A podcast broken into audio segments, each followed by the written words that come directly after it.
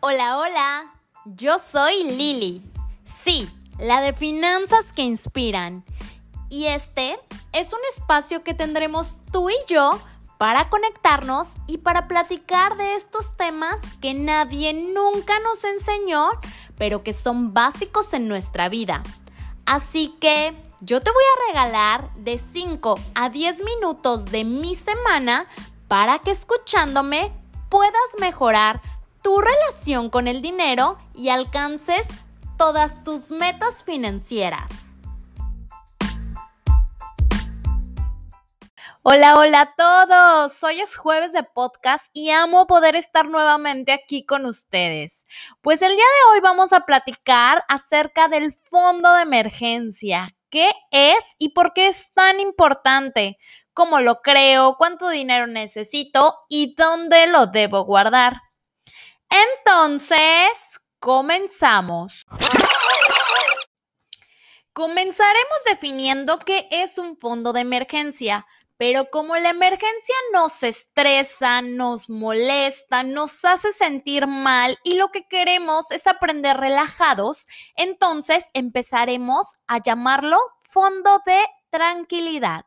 Y el fondo de tranquilidad es precisamente ese dinero ahorrado que tiene la única intención de ayudarnos y llenarnos de paz en momentos de crisis.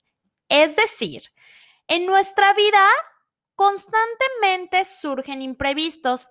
Desde que tenemos algún problema con nuestro auto, tenemos que reemplazar las llantas, la batería, algún problema con nuestra televisión o tenemos algún problema de salud o incluso la pérdida de un trabajo. En pocas palabras, nuestra vida es impredecible y es imposible poderla controlar por completo. Y por ese motivo es fundamental contar con nuestro fondo de tranquilidad para que nos ayude a sobrellevar los gastos no planeados y a poner un alto al endeudamiento que podríamos llegar a tener. Un estudio realizado por Max Capital Mex reveló que el 47% de los mexicanos sufre algún tipo de estrés por deudas. Y este dato me parece súper alarmante, porque en la cultura actual estamos muy acostumbrados a meter tarjetazos en casos de emergencia. Creemos que las tarjetas de crédito nos sirven para emergencias y minimizamos la importancia de construir nuestro fondo de tranquilidad para este tipo de casos. Recuerda que este fondo puede ser el primer paso que te ayude a lograr tu estabilidad financiera. También te ayudará a proteger tu calificación crediticia y a poder estar tranquilo cuando una emergencia llegue a tu vida. Pero, ¿cuánto es el dinero que debo destinar para este fondo de tranquilidad? Déjame decirte que como tal no hay una cantidad exacta, pero los expertos estiman que en este fondo debería de haber por lo menos entre 3 y 6 meses de tus gastos normales. Y recuerda que para calcularlo deberás analizar los gastos fijos y variables que tienes mes tras mes. Recordemos que en un episodio pasado revisamos el tema del presupuesto.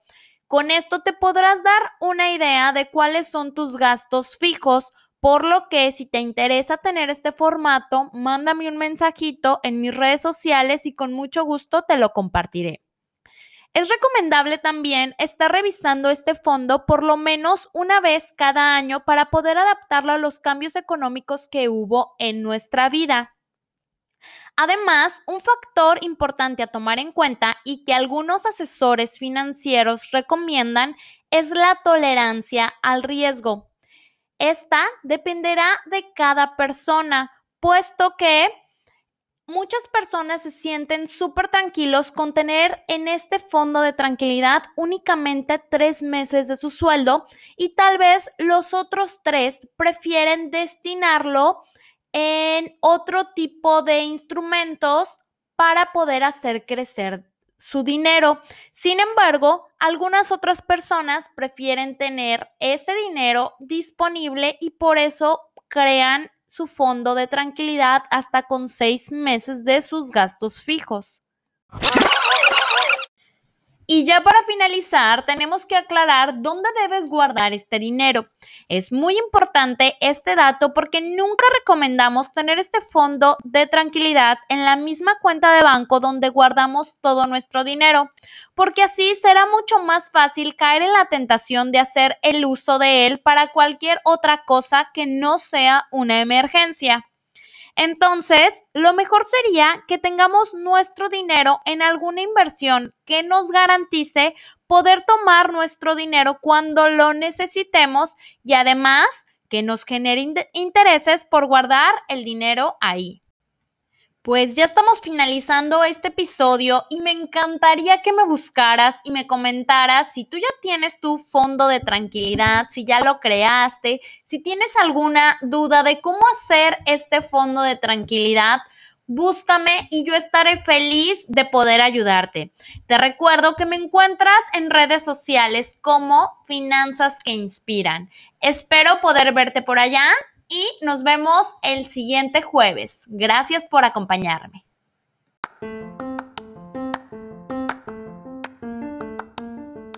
Si no tienes ni idea de cómo hacer un buen uso de tu tarjeta de crédito o nunca has tenido una tarjeta de crédito, ven conmigo. Este es tu lugar y este es tu momento. Estaremos platicando sobre los conceptos básicos de la tarjeta de crédito, cuáles son sus ventajas los tips para no hacer mal uso de ellas y los riesgos que existen al tener una. Así es que ven conmigo, regálate 10 minutos y vamos a platicarlo.